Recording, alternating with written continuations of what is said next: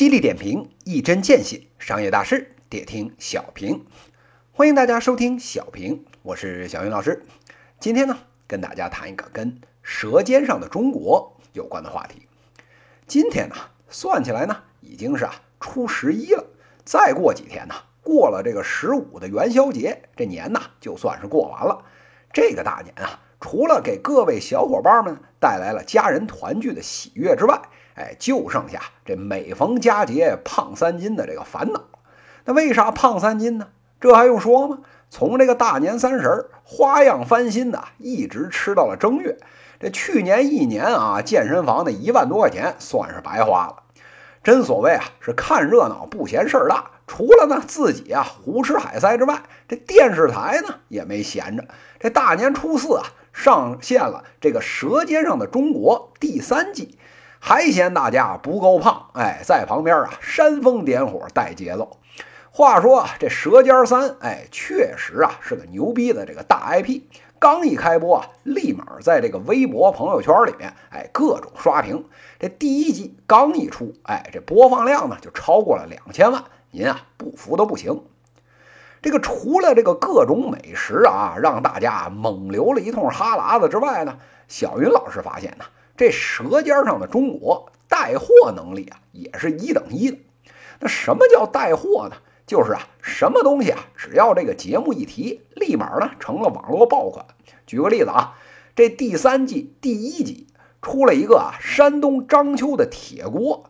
这个原来啊默默无闻的一款啊地方的小众产品，立马呢在淘宝上卖脱销了。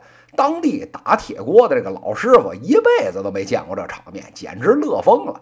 那订单啊，跟雪片似的往里飞。这淘宝客服啊，连去这楼道里上趟厕所都嫌时间长，怕是又把网络上哪位亲啊给得罪了。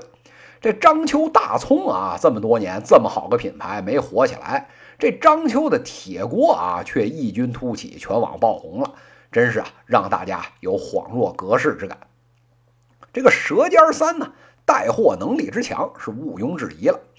小雨老师发现呢，这两年啊，依托一个大 IP 直接带货，或者呢出衍生品的套路是越来越好用了。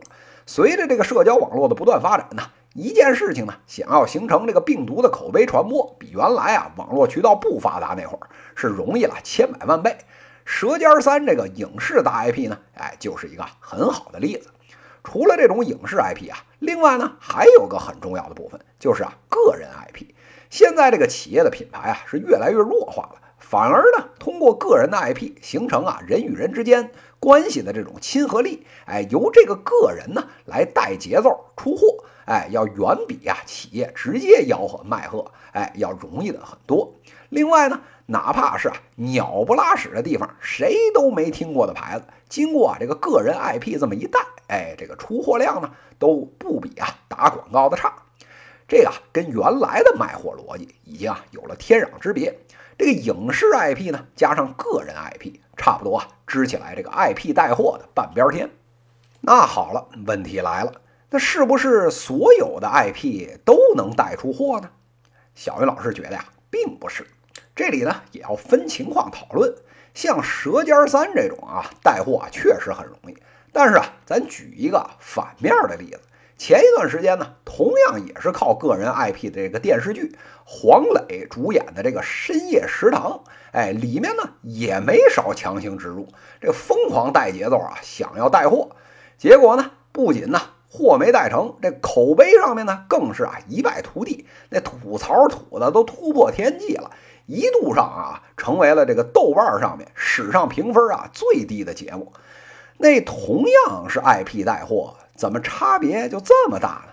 这里边啊有一个重要的前置条件，就是啊你必须首先先要有口碑，之后呢才能带货，不然啊光有 IP 并没有什么卵用。那就拿这个《舌尖三》来说啊，就算再不济。人家也算是个好看的电视剧，又切中了呢广大吃货的这个痛点，再加上这个制作精美，所以啊，在口碑上面呢就胜了一筹。反观这个深夜食堂啊，虽然呢是黄磊等一众啊这个大 IP 出演，无奈呢这概念啊是人家日本的，原来那个日本原版的那些死忠粉怎么可能看得惯你翻拍的呢？再加上这个剧情编的，连小云老师这种土的掉渣的油腻中年都看不下去了。这要能把这个小清新吸引过来，那才是活见了鬼呢。非要说这口碑啊，人家也有，只不过呢是反面的口碑。人家啊都帮你当这个傻子出街似的过来围观，那带货效果能好到哪儿去？所以啊，大家伙啊看明白了，这光有 IP 啊，想要带货还不行。您天大的 IP！必须呢，先带口碑。这时候啊，有听友就跳出来了，这也太累了。先别说带货的事儿啊，光想做个有口碑的节目就挺难的了。那广告商压哪个节目收视率高，这不就跟赌博一样吗？小安老师啊，这就笑了，可不是吗？你以为广告投放这事儿好干呐？好的渠道贵，不好的渠道没转化。撂到哪个行业啊，都是颠扑不破的道理。要不呢，您啊就多仔细花些功夫琢磨；要不呢，您啊就人傻钱多，直接拿钱开路。又想省钱省力，又想要效果，这有一好啊，就绝对没两好。这种两全其美的好事，一百年也发生不了几回。这个看透了啊，这个《舌尖三》还有这个《深夜食堂》的区别，明白了呢，这个传播优于 IP 的这个道理，这个 IP 带货的大坑，您啊。也就算绕过一多半了，这不是吗？